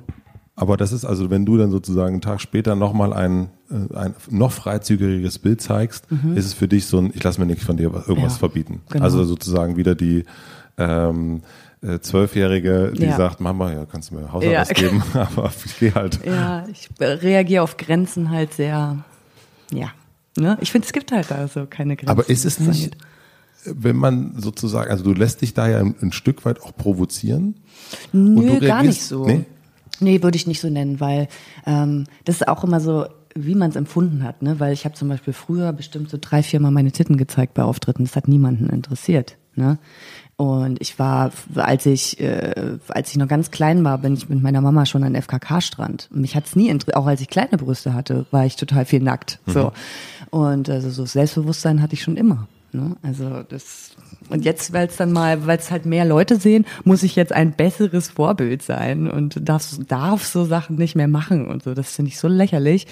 Ähm, ja, und wenn ich dann, ich hatte, wenn ich dann eh vorhatte, noch ein Arschfoto zu posten, dann hau ich in die Hashtags das dann noch rein, ist ja auch ganz klar. Aber warum poste, also, das würde, ich habe auch nicht so einen schönen Hintern wie du, ja. aber warum postest du ein Arschfoto? Ähm, also ich habe sehr viel gearbeitet für meinen Arsch in den letzten Jahren. Es ist wirklich harte Arbeit. Ähm, ich war ja schon immer unzufrieden. Was hast du gemacht? Trainiert. Trainiert, okay. Ja, ja. Mhm. Ich mache Also es ist so Gewichttraining. Stolz. Mhm. Ich mache Gewichttraining, ja. Ähm, ich bin, nee, stolz ist es nicht. Ich bin einfach sehr zufrieden mit mir und meinem Körper. Ich ähm, bin, ähm, ich finde es super, dass ich das in na, Sie sage ist mal. zufrieden mit ihrem Körper, jetzt lass sie doch. Ja, also wirklich, Lass sie, dass lass du sie. hier noch, äh, ähm, ja, ich finde es ganz toll, dass ich mich dieser Herausforderung gestellt habe und ich wusste, das dauert jetzt super lange. Ich muss jetzt zwei Jahre mindestens richtig krass Sport machen und Gewichte stemmen und jeden Tag zum Training gehen und mega diszipliniert sein mit meiner Ernährung. Ähm, und dann mache ich das. Und dann Warum ist, dir so das, aus. warum ist dir das wichtig gewesen? Also so einen Körper zu haben? Ja, ich wollte halt schon immer ein bisschen fraulicher aussehen. Also da ist sozusagen das BMW ähm, Fuck you. Ja, ist irgendwie so, ja, kann man so sagen. Ich, äh, also pff, mir war schon, wenn mein Opa immer schon damals gesagt hat, so, äh, na, kleiner Prinz und so, das war es schon klar. In der Schule kommt dann noch dieses BMW-Giraffe-Ding. Gut, mein Leben, mein, mein langen Hals liebe ich zum Beispiel, also, ne, aber Brüste, das ist nicht durch die gekommen, sondern es war ja auch bei mir so. Also ich habe immer gedacht, ja, meine Brüste sind schon ein bisschen klein. Ich kann gar keinen Ausschnitt tragen, weil ich so kleine Brüste habe. Ich würde so gern Ausschnitt tragen und dann macht man's halt. Ähm, und ich finde, ja, also ich scheue nicht davor zurück, was an meinem Körper zu verändern oder auch was in meinem Leben zu verändern, dass irgendwas besser wird. Und ich bin ein sehr disziplinierter Mensch und ähm, mache alles, was dafür nötig ist, um dann in den Spiegel zu gucken, vorm Spiegel zu stehen und zu denken, boah, bist du eine geile Sau. Wahnsinn. Hast du gut gemacht. Ja? Ja. Da, steh, da stehst du dann nackt davor und Ja. denkst, geil. Ja, ich empfehle das auch allen Mädels, ähm, wenn die zu mir sagen, wie bist du so selbstbewusst geworden oder so, denke ich immer, ja, stell dich mal öfter mal nackt vorm Spiegel, tanz mal ein bisschen, streichel dich mal ein bisschen, guck dich mal an, find Sachen, die du toll findest. Dann gibt's bestimmt Sachen, die du nicht so gut findest. Überleg dir, wie kannst du das ändern? Ich bin halt so, ich will immer zufrieden sein und glücklich sein in meinem Leben. Und wenn es da was gibt, womit ich nicht zufrieden und glücklich bin, dann versuche ich das halt zu ändern. Das muss weg. Also das ist so Ballast, so, wenn man mit irgendwas nicht zufrieden ist, dass der weg muss. Also das wahrscheinlich nicht nur auf den Körper bezogen, sondern Nee, auf alles, auf alles. Auch Mhm. wenn, wenn ich denke so, oh, ich raste immer so schnell aus, das hatte ich halt früher auch. Zum Beispiel war ich halt nicht so krass ausgeglichener Mensch. Ähm, wenn dann irgendwas passiert ist, dann ganz krass hochgekocht und so. Das habe ich auch nicht mehr, weil ich mich da einfach entspannt habe und so. Und ähm, ja, also äußerlich wie innerlich. Ich stehe auf Veränderungen auch. Ich finde, Veränderungen machen Spaß und Veränderung ist irgendwie so ein, so ein Weiterkommen und so. Also Veränderungen sind für mich auch immer was Positives und ich muss alles loswerden, was negativ ist an mir und in meinem Leben. Zeigst du den Leuten, dass du da sehr viel gearbeitet hast oder dass du sehr viel arbeitest für deinen Körper? Ja, ja, wem meinst du jetzt den Leuten? Mhm. Den, äh, den deinen Followern? Ja, Oder dann, ja. ja. also ich zeige denen ja immer, wenn ich beim Sport bin, zum Ja. Beispiel. Also die wissen, wie oft ich zum Sport gehe oder ich sag's halt, ne? Mhm. Ähm, die wissen schon, dass da sehr viel Arbeit hintersteckt und ähm, auch so Ernährung und so. Ähm, das ist ja immer ein krasses, krasse Sache bei mir gewesen, bis ich rausgefunden habe, dass ich histaminintolerant bin. Ähm, habe ich schon immer sehr, sehr viel rumprobiert mit dem Essen und so. Und ja, jetzt kommt Histamin und Sporternährung zusammen. Das ist auch, also ich muss ja eh schon immer aufpassen, was ich esse, wie und wann und so. Und jetzt ist es noch krasser geworden, jetzt muss ich noch disziplinierter sein und so, aber das ist geil. Ich liebe das. Also auch irgendwie bestimmten Sachen zu folgen und so Ziele vor Augen zu haben und sich die zu erfüllen. Also hättest du mir früher irgendwie gesagt, es verschiebt sich halt auch alles immer so ein bisschen, aber hättest du mir früher zum Beispiel, jetzt vor vier Jahren, hättest du mich da jetzt gezeigt, ne, so guck mal, so siehst du in vier Jahren aus, ich gesagt, wow, das ist ja krass. Wow, okay, geil. Und jetzt gucke ich mich im Spiegel an und denke, ja, geht schon noch ein bisschen besser. Weißt du, Ja, das du verschiebt das? sich. Ja, klar. Das ist Warum immer hört so. das nie auf? Das hört nicht auf, nee. Das hört nicht auf. Das Weil heißt, du dann immer du- nach anderen Sachen strebst. Selbst wenn du jetzt nackt vor deinem Spiegel stehst und dich gut findest, kommt da trotzdem wieder etwas, wo du sagst, ah, hier das. Der, also mein Arsch ist super geil, aber wie wäre es, wenn der Arsch noch geiler wäre? Okay. Ja, es geht immer geiler. So und ähm, ohne Sport könnte ich jetzt sowieso nicht mehr leben, weil das habe ich einfach so integriert und so und dann versuchst halt immer besser zu werden, ne? Wie so ein Leistungssportler ja auch immer besser werden will, ne? So ist es bei mir auch. Und ähm, hast du. Ich mach mal kurz die Tür auf. Ja. Was war gerade? Äh, wir, waren, wir waren dabei, wir waren noch immer bei deinem Arsch. Ah, ähm, du, hast es, du hast den Ball zu mir geschossen, das ist Ja. sehr gut. Also hast du nicht Angst, dass Angst, glaube ich, ist ein falsches Wort dafür, aber ja, vielleicht ist es doch Angst, dass du auf deinen Körper reduziert werden könntest? Nö. Nee. Nö, überhaupt nicht. Ich bin eine sehr intelligente Frau. Ähm, mich interessiert das auch nicht, auch wenn mich jemand auf meinen Körper reduziert. Also, meine Follower sind zu 66 Prozent weiblich. Das sagt ja alles, oder? Ja, auf jeden ja, Fall. Finde ich schon. Und woher kommt dieses Instagram? Frauen zeigen sich freizügig und gleichzeitig in Verbindung mit Hashtags, Feminismus und so weiter und so fort. Ich kenne ganz viele Männer, mich eingeschlossen, die dann ganz oft so mit so einem Fragezeichen davor mhm. sitzen und so denken, ich, ich verstehe es jetzt nicht so richtig. Mhm. Ich, ich komme so komme nicht so ein, ich sehe dann so ein, ich nenne es jetzt mal sexy hexy Bild mhm. und denk so, hey, aber, aber so, warum eigentlich? Feminismus geht halt angezogen und ausgezogen, ne? Und ähm, ich fühle mich sehr wohl in meinem Körper und renne ja auch, also wenn ich jetzt in Ibiza bin, bin ich da den ganzen Tag nackt an dieser Villa. Ja. Und ich ziehe mich extra schon an, um ein Foto zu machen. Weißt du? Das ja. ist doch, was soll das? Also, weiß ich bin halt so, was soll ich machen? Und ich bin, ähm, also ich weiß gar nicht, wie ich das sonst, ja. äh, ne, das ist für mich halt sau komisch. Also ich habe. Na gut, du bist Ossi, so wie ja, ich. Ne? ich bin also Ossi. Ich, hab, ich bin jetzt auch überhaupt kein, äh, also ich habe auch kein Problem vor FKK und Sauna gehen und so weiter, ist mir auch alles. Ne? So Latte. Genau. Aber Natürlich. Ich glaube auch alle meine, also alle meine Bandkollegen, ähm, alle Leute bei uns gearbeitet haben, habe ich alle schon nackt gesehen. Ich habe da, weißt du, das ist Körper. Das ist ein Körper. Wie viele Leute haben denn, also wer hat denn noch keine Muschi gesehen oder einen Arsch oder Brüste? Ich finde das manchmal so lächerlich. Und viele fühlen sich ja dadurch irgendwie gepusht, ne, und sagen, oh, ja, das fühle ich. Ja, ich will auch so mit meinem Körper sein. Und viele finden das, also lehnen das irgendwie ab und sind so, also für mich kannst du die Message, ähm, kannst du transportieren, aber nur, wenn du einen Rollkragenpulli anhast. Und das, hm. das geht für mich nicht zusammen ich kann ja wohl diese Message immer transportieren. Was ich nicht so richtig zusammenkriege, ist so einerseits, dass dein Körper dir so wichtig ist, dass du trainierst, dass du so Sport, Sport, Sport machst, dass du den Hintern hast, den du hast, ja. damit du den Hintern hast, den du jetzt hast. Mhm. Ähm, und gleichzeitig, du hattest es, glaube ich, bei einem ähm, Interview mit Visavi gesagt, hast du erzählt, dass du ähm, staged äh, gedived bist mhm. ähm, und dass dir die und dass du das machst, äh, obwohl dir äh, Typen mm. nahezu in die Muschi greifen ja. und die Brüste anfassen ja. und so. Und dann hast du gesagt, glaube ich, ähm, es ist ja auch nur mein Körper. Es ist auch nur mein Körper, ja. Wie geht das zusammen? Dieses so ein bisschen, irgendwie ist es mir ein bisschen egal. Also mir ist es ein bisschen, in Anführungsstrichen, egal, dass mir da jemand irgendwie an die Brust fasst oder in die Muschi fasst. Ich habe da aber auch mit aufgehört, muss ich auch Ach, sagen, okay. deswegen. Ne? Also ah, okay. ich mache das auch nicht mehr ich mache das nicht mehr, ich gehe vorne in die ersten Reihen und knuddel die voll gerne und so, ne? Mm, aber ich spring da nicht mehr rein und lass mich nicht mehr von allen begrabbeln. So. Mhm. Irgendwie ist es nur mein Körper und so sehe ich das auch. Also, weil ich meine, ich habe jetzt auch irgendwie, ich, ich habe ein total freies Sexualleben. Mhm. So, ich schlafe mit wem ich gerne will. Ähm, und das ist auch immer so, das sehe ich das auch so. Das ist, mein Körper ist nicht mein höchstes Gut. So. Und ähm, deswegen finde ich es halt auch egal, wenn mich jemand nackt sieht. Oder es ist halt, ne, also mein höchstes Gut ist ja diese, also das, das Innere, das Zwischenmenschliche, dass mein Kopf mit jemand anderem Kopf verbunden mhm. ist. So. Und nicht, die Verbundenheit liegt bei mir nicht in Sex. Mhm. So, es kann auch anders aussehen. Da kann mal, da kann es auch mal kurz durchgebumst werden, dann geht der wieder. Mhm. ist schöner, wenn du jemanden magst, so, mhm. ne, aber das meine ich mit niederes Gut irgendwie. So.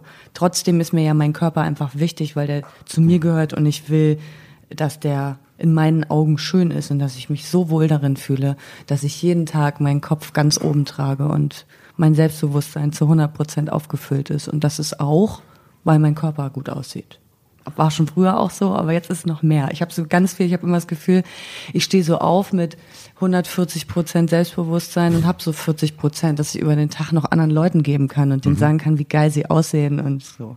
Ja. Das mache ich auch voll gerne. Und Siehst gut aus heute, Matze. Danke. Klasse, wirklich. Wie Danke. du hier sitzt, ohne Schuhe. Danke. Ohne Schuhe und ohne Hose. Ähm, ja.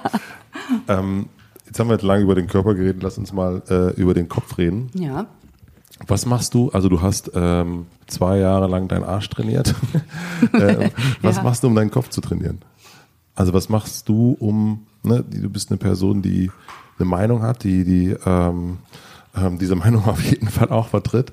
Was, was brauchst du, was hast du, um diese Meinung zu bilden? Also durch meinen Job muss ich auch äh, muss ich sagen, dass ich also ich bin ein Mensch, der immer sehr gut vorbereitet ist. Mhm. Also wenn ich einen Job habe in Richtung Moderation und ähm, jetzt habe ich zum Beispiel ja gerade auch so ein ähm, Format über Pornografie gemacht und so ist auch sowas. Da bin ich gar nicht drin, da muss ich mich vorher total reinarbeiten, muss gucken, ne, lese mich dann halt total viel. Ähm, ich höre super viel Podcast. Ähm, ich mag gerne Menschen zuhören. So, ich bin halt nicht je, jemand, der ähm, jetzt immer alle Tageszeitschriften liest und guck, was in der Politik abgeht. Politik interessiert mich immer weniger. Also tagespolitische Sachen interessieren mich immer weniger. Mich interessieren Menschen was sie schon in ihrem Leben gemacht haben, wie sie mit Sachen umgehen und wie sie Sachen meistern. Das interessiert mich viel mehr.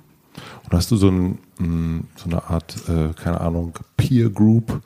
Ähm, äh, Menschen, Vorbildmenschen, Menschen, wo du sagst, das sind jetzt meine, keine Ahnung, meine äh, der, der Udo Lindenberg nennt das mal seinen Geheimrat, äh, wo er so ein paar Leute hat mit Stuckrad und so weiter, die immer wieder fragt, wenn es um Texte und so weiter geht. Hast du sowas? Hast du so ein so ein Zirkel, wo du sagst, das sind ja, das sind so meine Meinungsbildungsmenschen? Ja.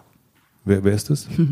ähm, da gehört äh, ein Mann dazu, den ich seit äh, drei Jahren kenne, der äh, sehr präsent in meinem Leben ist.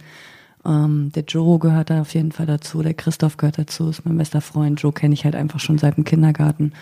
Ähm, und paar Freundinnen von mir auch auf jeden Fall. Also ähm, ja, da gibt es schon sehr, sehr viele Menschen. Aber zum Beispiel Christoph und Joe, also alles, was ich tagespolitisch weiß, das weiß ich nur von denen. Ja, die sind krass informiert. Die sind super krass. Aber ich habe da gar keinen Bock, da so reinzugehen. Das ist überhaupt nicht mein Ding, das ist nicht mein Thema. Es wird mir immer, es wird immer langweiliger und ich, ich überlege schon sogar, ob ich nochmal wählen gehe oder nicht. Tatsächlich? Ja. Ja gut, du kannst es natürlich, du kannst wählen gehen, ist aber zumindest dann nicht ankreuzen, sondern ja, durchstreichen, also genau. um zu wählen. Ja, ne? also genau. das Weil ist, ich das Gefühl habe, irgendwie gerade, es ist so, ist doch alles dasselbe. Egal, was wir wählen, alle mauscheln da untereinander rum, dann gibt es hier eine große Koalition, ja, tschüss. Hm. So. Das ist irgendwie so eine Fake, die suggerieren uns, dass wir was zu entscheiden hätten, aber wir haben gar nichts zu entscheiden. So fühle ich mich gerade. Und deswegen gehe ich immer mehr davon weg und ja, interessiere mich einfach irgendwie für ganz andere Sachen. Ich glaube, dass wir wahnsinnig viel entscheiden können tatsächlich. Also so, ich glaube, dass, ähm, ich weiß aber nicht, ob das, ähm, also du machst das ja jeden Tag im Grunde, indem wie du mit deinen Leuten, die dir folgen, äh, umgehst. So ja. und, und auch äh, nicht nur die dir folgen, sondern auch die Menschen, die du begegnest. Ob du jetzt, keine Ahnung, wenn du jetzt beim Bäcker ein Feuerzeug kaufst, kannst du irgendwie nett Danke sagen oder kannst genau. sagen, genau nix. Ja. Und das ist, ich glaube, deswegen können wir sehr, sehr entscheiden, wie wir unsere Gesellschaft bauen. Ja, gut, das verstehe ich, aber das machen wir nicht dadurch, dass wir ein Kreuz setzen. So. Das machen wir dadurch, wie wir jeden Tag zu anderen Menschen ja. sind und zu uns selber und was wir der Gesellschaft zurückgeben. Ja, ja. ja. Ähm, jetzt hast du gerade, glaube ich zumindest, den ersten freien Sommer seit elf Jahren. Mhm, das stimmt. Wie fühlt sich das an? Also, ich mache gerade X-Factor, so frei ist er nicht. Aber so, du bist nicht bei Festivals. Du ich bin nicht bei Festivals, ja. Du bist irgendwie mhm. in Berlin, lebst irgendwo, wo auch Aber bis jetzt habe ich noch keinen Tag, also ne, ich war jetzt im Urlaub, klar, aber ansonsten habe ich jetzt nicht der wahnsinnfreie Tag. Also wir bringen ja gerade noch was raus. Wir mhm. bringen ja eine Live-DVD so, raus. okay. Ähm, und da sitzen wir jetzt auch immer noch dran. Da muss ja auch alles gemacht werden. Es muss gemixt, gemastert, da muss äh, das Artwork für gemacht haben und so weiter und so fort, ne? Habt ihr euch dann während dieser letzten Tour, ne, wir hatten es ja schon, plötzlich irgendwie ist man frei, plötzlich wird das immer geiler, plötzlich ist man gar nicht mehr müde. Habt ihr euch auch ein paar Mal gedacht, sind wir eigentlich totale Vollidioten? Wegen was jetzt? Das ist doch voll geil, lass uns jetzt weitermachen. Ja, da, auf der Tour, auf der letzten Tour war das echt so. Das, oh nee, das macht so Spaß, Mist, warum hören wir denn auf? Aber dann weißt du wieder nach der Tour, warum du aufgehört hast, weil dann wieder der ganze Müll auf dich zukommt, wenn du ein Release machen willst. Und du dich dann wieder mit tausend Leuten triffst und dich wieder um alles kümmern musst und ähm, da wir wirklich überall immer unsere Hände drin hatten, immer gucken wollen, was passiert hier, was passiert da, da wir lange Zeit das glaube ich nicht hatten und irgendwann festgestellt haben, hier läuft hinter unserem Rücken laufen hier Sachen, das wissen wir gar nicht, wir müssen das alles wissen. Ja, ähm, ja und dann nach der Tour denkt man so, cool, jetzt ist der ganze Scheiß wieder da. Auf Tour fahren ist geil, Album machen ist auch mega geil, alles drumherum. Weißt du, wenn die Leute immer dann so schreiben, ja, was ist, du machst doch jetzt gar nichts, ihr seid nicht auf Tour, ihr macht kein Album, hast doch frei. Nee, ich habe kein frei. Wir machen die ganze Zeit was, so immer für Jennifer Rostock. Es passiert so viel im Hintergrund, was Leute einfach nicht wissen. Ähm, ja, es war sehr viel. Ich habe nämlich bei den, äh, wenn ich mir deine Stories angucke, deswegen war ich erst am Anfang so überrascht ähm, über dein mh, grundauf positives äh, Denken. Ja. Ähm, weil ich in deinen Stories ganz oft so diesen, ich, ich sehe dich dann und viele, viele andere Menschen auch. Und es gibt so ein, ja, so ein bisschen so eine, oh, auch ein bisschen äh, Last. Ne? Ich Ja. hatte das, äh, ich weiß noch, als wir hatten zum letzten Album, haben wir ähm, so ein GIF-Interview gemacht und am Tag zuvor, Mhm. äh, am selben Morgen kam äh, eine Story von dir und du sagtest, oh, heute Interview, ey, so eine, ich habe überhaupt gar keinen Bock Nee. und so weiter und so fort. Genau. Und und so bin ich bin da hingefahren ins Micheberger Hotel und hatte so, ja, das ist ja geil. Also die hat auf jeden Fall gar keinen Bock, dass ich komme. Ähm, und äh, woher dieser Beschwerdegeist? Ähm, das machen tatsächlich wirklich diese Interview-Scheiße. Weil wie oft, äh, kann kann ich dir gar nicht sagen, wie oft das gewesen ist, dass wir oder ich ein Interview gegeben haben und am Schluss dann immer eine reißerische Überschrift drüber steht, weil ich mal wieder irgendeinen Satz gesagt habe, total aus dem Zusammenhang gerissen, oben drüber steht, dann wird da wieder die übelste Scheiße draus gemacht. Und womöglich ist das Interview dann auch noch negativ. Weißt Ah, du? okay. Deswegen gibt es so eine Art So, ich habe so ein bisschen Pressescheu. Pressescheu. Wenn jetzt, ne, du warst im Urlaub gerade auf Ibiza und dann gestern oder heute, weiß ich gar nicht, gibt es dann im Kölner Express, gibt es dann Fotos, Mensch hier, sie macht ja Urlaub, schöne Arschfotos und so weiter und so fort. Ähm, Ja. was, was, was denkst du in so einem Moment? Das Gute ist, ähm, ich äh, kann wirklich Facebook und Instagram wirklich, dafür liebe ich es halt einfach, weil du jetzt durch Stories und nicht nur durch Texte, die du schreibst, den Menschen einfach sagen kannst, wie es ist. Den Menschen ganz genau zeigen kannst, wie du bist und wer du bist. Und was dich traurig macht und was dich müde macht und was dich glücklich macht und alles. Und du kannst zu jedem Stellung beziehen. Du kannst immer sagen, hier, ihr Wichser, habt ihr wieder schön, ne, total geil, habt ihr einen richtig geilen Artikel geschrieben. Das war früher nicht möglich, habe ich das Gefühl. Das ist jetzt erst durch dieses Ganze, in der Story kann ich halt eine Stunde lang erzählen, wie kacke diese Leute sind, weißt du? Und du kannst dich rechtfertigen, weil die haben hier, weißt du, die haben so eine große Reichweite und zeigen dir doch auch den Stinkefinger damit so und sind halt auch so, pff, hier hast du, hast keinen Bock aufs Interview, wir haben keinen Bock auf dich, so. Ich habe auch manchmal das Gefühl, wenn ich die, äh, wenn ich Instagram Stories angucke, das, das, das wurde für dich erfunden. Ne? Habe ich auch das Gefühl. Ich habe ja früher Snapchat gemacht auch. Ja. Ja, und ich fand das schon immer voll gut. Weil Ja, das, das ist, ist- genau das. Du kannst wirklich alles zeigen, wie du es genau empfindest. Du kannst zurückschießen und auch sagen, ich nutze jetzt meine Reichweite auch dafür.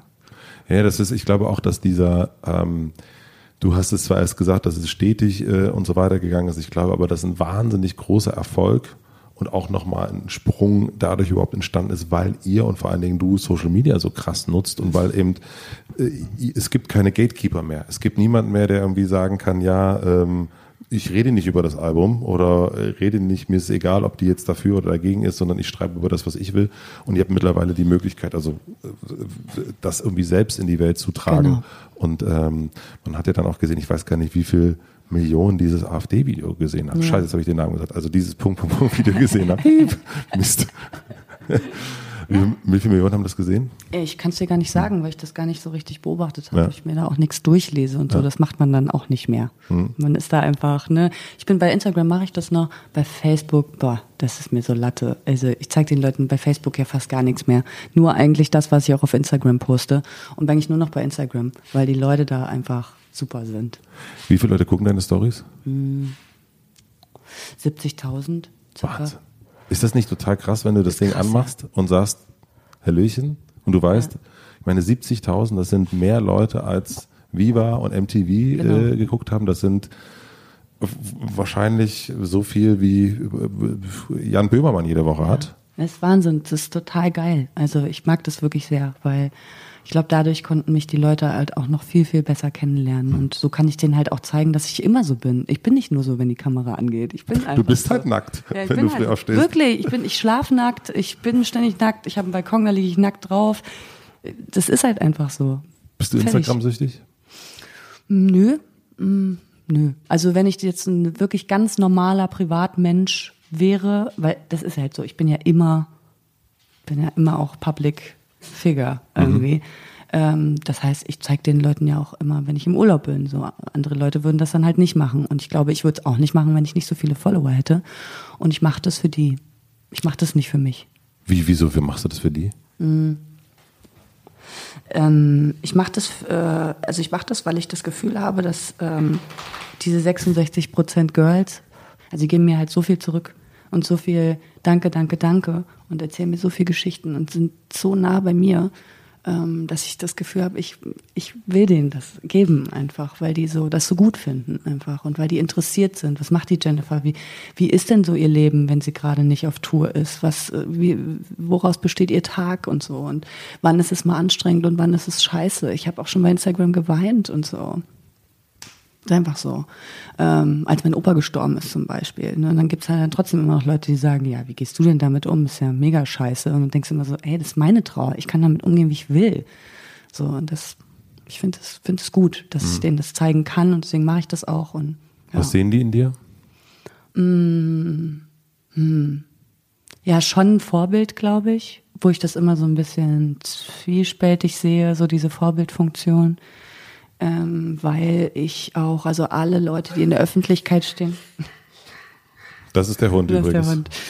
Alle Leute, die in der Öffentlichkeit stehen, haben ja auch immer dieses, du musst jetzt ein Vorbild sein für alle möglichen Leute und so. Da bin ich immer ein bisschen vorsichtig, weil ich bin ja auch nur ein Mensch, wie alle anderen auch. Aber du bist mit es natürlich. Schwächen und Stärken und ähm, darum geht's, die zu zeigen, dass man ganz normal ist. Also ich bin echt ganz normal, so habe ich immer das Gefühl. Ich Ne? Es ist jetzt nicht so, ähm, ich bin nicht die ganze Zeit auf roten Teppichen unterwegs, ich komme zu dir ungeschminkt und Haare nicht gemacht, weil es einfach Latte ist. Ich zeige mich so ähm, bei Instagram, wenn ich aufstehe und dann schreibt jemand drunter, warum sieht die Alte in ihren Instagram-Stories eigentlich so scheiße aus? Weil ich ungeschminkt bin. Deswegen. das ist. Äh, Aber du sag, du bist ja dann diejenige, die dann auch sagt, übrigens an denjenigen, der das gesagt hat, deswegen und deswegen. Und das kriege ich manchmal nicht zusammen mit dem ähm, einerseits Fuck you sozusagen, mhm. also der, ne, wir, ja, ich will die schon öffnen. Also auch, auch immer so, immer wenn ich neue Follower dazu bekomme, merkt man halt wieder, dass irgendwer immer wieder irgendwas Dummes kommentiert. Mhm. Dann denke ich immer so, so, gut, dem muss ich es auch nochmal sagen anscheinend. Ich habe da irgendwie so eine Aufgabe. Was hast du verändert? Also gibt es etwas, wo du merkst, so durch deine Meinungsäußerung, durch, durch dein Tun, durch dein, so wie du dich gibst, wie du dich zeigst, gibt es so konkrete Sachen, wo du merkst, wo du weißt, das, da habe ich wirklich, da habe ich die Nadel um einen Zentimeter verschoben. Ja, überall. Überall. Ich habe immer überall das Gefühl, dass ich da was ändern kann, egal was ich tue und egal welche Richtung, auch wenn es nur einer ist. Wie oft habe ich mich schon mit Freiwildfans unterhalten oder so, ja. Äh, und ist jemand danach auch gesagt hat, grad, ja. jetzt bin ich, mhm. ich bin, ich bin geheilt? Ja, gibt's, ja. Der auch ein Tattoo hatte, sich das weggemacht hat und so. Weil du dich mit ihm unterhalten hast? Mhm.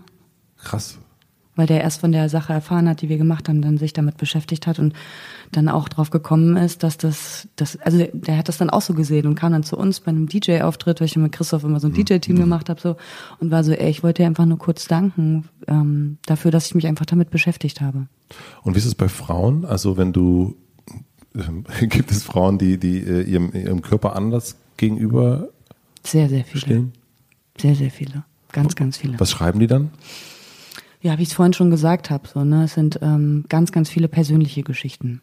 Ähm, Leute, die im Krankenhaus sitzen oder in der Nervenklinik sitzen auch oder die ganz große Schicksale haben und sagen, wie, wie sehr ähm, wir ihnen mit unseren Texten geholfen haben, mit unserer Musik, nur mit Auftritten, dass sie da sein konnten, sich das einfach angucken konnten, wie ich auf der Bühne bin, wie ich mit meinem Körper umgehe, wie ich mit allen Leuten in meinem Umfeld umgehe, wie meine Einstellungen zu bestimmten Sachen sind. Ähm, ja, also ich, ich kriege jeden Tag wirklich enormes Feedback und es ist ganz, ganz schön, solche Leute so zu haben, wirklich. Und wie hältst du das aus?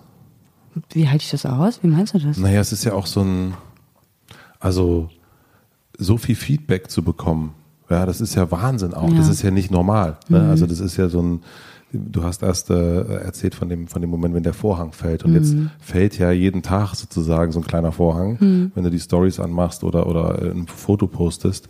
Ähm, ich stelle mir das auch, ja, ich, ich stelle mir das auch total krass anstrengend oder, oder auch also nicht anstrengend, belastend. Also im Sinne von, da ist einfach eine Verantwortung, da ist irgendwie in, in, in hm. Hab ich eine nicht Erwartung. Mehr so. Nee? Mm, Habe ich auch gar nicht mehr so. Ich muss, ich muss gar keine Erwartung erfüllen irgendwie. Für, für wer hat eine Erwartung an mich? Du? Ja, genau. Ja. Nur ich. Du hast erst gesagt, dass du ein Zielmensch bist. Hm, voll.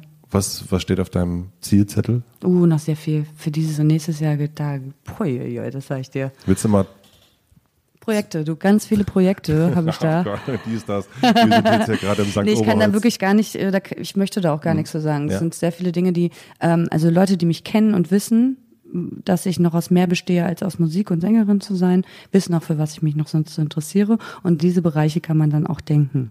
Ne? Also ich will halt das bringen, was mich noch ausmacht. Nicht nur Musik. Und dafür auch diese Pause? Mm, Die Pause ist für uns alle, dass wir alle mal was anderes machen als Jennifer Rostock.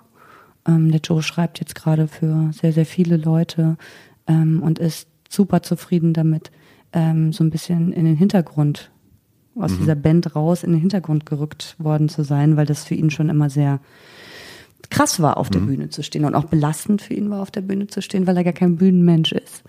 Ähm, der Christoph ähm, hat ja, ist ja Grafikdesigner, macht für viele irgendwie was, hat ja für uns auch immer viel gemacht, hat andere Bands und so. Ich, das ist, ich glaube, alle müssen mal was anderes machen und sich mit anderen Sachen beschäftigen, weil wir ja alle sehr komplexe Menschen sind und jeder andere Sachen gut findet und mag und keine Zeit hatte, die zu verfolgen über die Jahre, weil wir nur Jennifer Rostock gemacht haben. Und geht es bei dir darum, also wenn du sozusagen diese anderen Lücken noch füllen möchtest, geht es darum, also warum möchtest du die, möchtest Um mich selber zu verwirklichen. und, und sozusagen der, der ähm, ähm, Bestimmung zu folgen? Ich weiß ja nicht, wie meine Bestimmung ist, deswegen brauche ich der ja auch auch nicht folgen. Wie doof ist es, dass man nicht die Bestimmung Ja, aber kennt? ist doch nicht schlimm. Ist doch easy, ist doch entspannt. Wirst du dann wissen später, was es war. Ja. Ähm, ich mache einfach irgendwie, worauf ich Bock habe. So und wenn was gerade, ist ja auch, ich wollte den Sommer komplett frei haben. Dann ruft X Factor an und sagt, hast du Bock bei uns in der Jury zu sitzen? Da sag ich doch nicht nein. So, yo, hab ich. Let's do this. Was glaubst du, war deine Bestimmung in den letzten Jahren? Ähm, was war meine Bestimmung in den letzten Jahren? Ja, also ich habe mich ja, wie gesagt, immer, ich glaube, als Musiker mh, sind sich, es sind sich viele Künstler nicht bewusst, dass man mit Musik oder anderer Kunst was schafft, was über Generationen und Jahrzehnte einfach da bleibt. Das muss man sich mal in den Kopf rufen. Die Musik, die wir gemacht haben, ist was, was für immer bleiben wird. Und vielleicht gibt es ein paar Generationen später immer noch Leute, die, ja, meine Mama hat immer Jennifer Rostock gehört, höre ich jetzt auch, finde ich super. Und das ist was, was mich ungemein toucht und wo ich jetzt denke, krass, wir haben in den letzten zehn Jahren so viel gemacht, was bleibt. Ich will was machen, was bleibt. Ich will nur Sachen machen, die bleiben. Wir sind gleich am Ende, weil das war schon sehr, sehr schön. ich habe noch drei schnelle Fragen. Ähm, was lernst du gerade, was du noch nicht so gut kannst?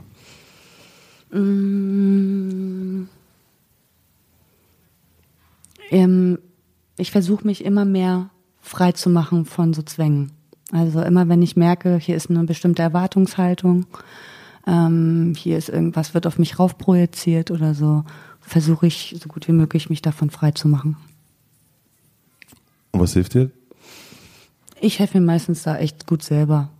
Ja, also ich habe viel Zeit mit mir alleine.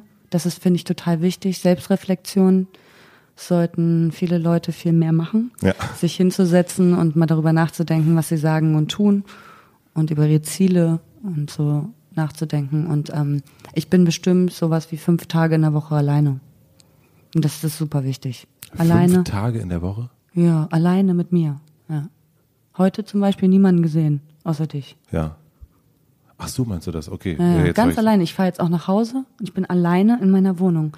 Ich koche mir was, ich tue Sachen für mich, vielleicht gehe ich noch in die Badewanne. Weißt du, ich mache geile Sachen einfach, will ich machen. Rauche noch einen Joint und entspanne mich einfach und äh, mache ein bisschen Instagram, laber die Leute noch ein bisschen zu. und ähm, weißt du, das ist total wichtig für mich. Ich muss Tage in der Woche für mich ganz alleine haben. Was möchtest du gewesen sein? Es ist so schwierig, ne? Ähm, ich glaube, ich will für alle Leute in meinem Umfeld eine gute Freundin, Wegbegleiter, was auch immer gewesen sein. Ähm, mich, ich glaube, mich kann man immer anrufen, wenn irgendwas ist. Ich bin immer zur Stelle, ich helfe voll gerne und ich ähm, tue sehr gerne was für mich. Ich finde, geben ist unfassbar schön. Ich äh, liebe zu schenken und so. Ich, ja, ich würde einfach gerne irgendwie bei Leuten im Herzen bleiben und ähm, ja, irgendwie einen Fußabdruck hinterlassen. Ich fand das total schön in der Vorbereitung, ähm, weil dieses, also dieses Helfen und dieses so, also das ist, kommt, ähm, ich fand das, das Beeindruckendste, was ich gesehen habe. Ähm, ich, also das hört sich jetzt sehr groß an, aber ich fand das äh, so rührend. Ähm, es gab einen Auftritt von dir ähm, bei Schulz und Böhmermann. Mhm.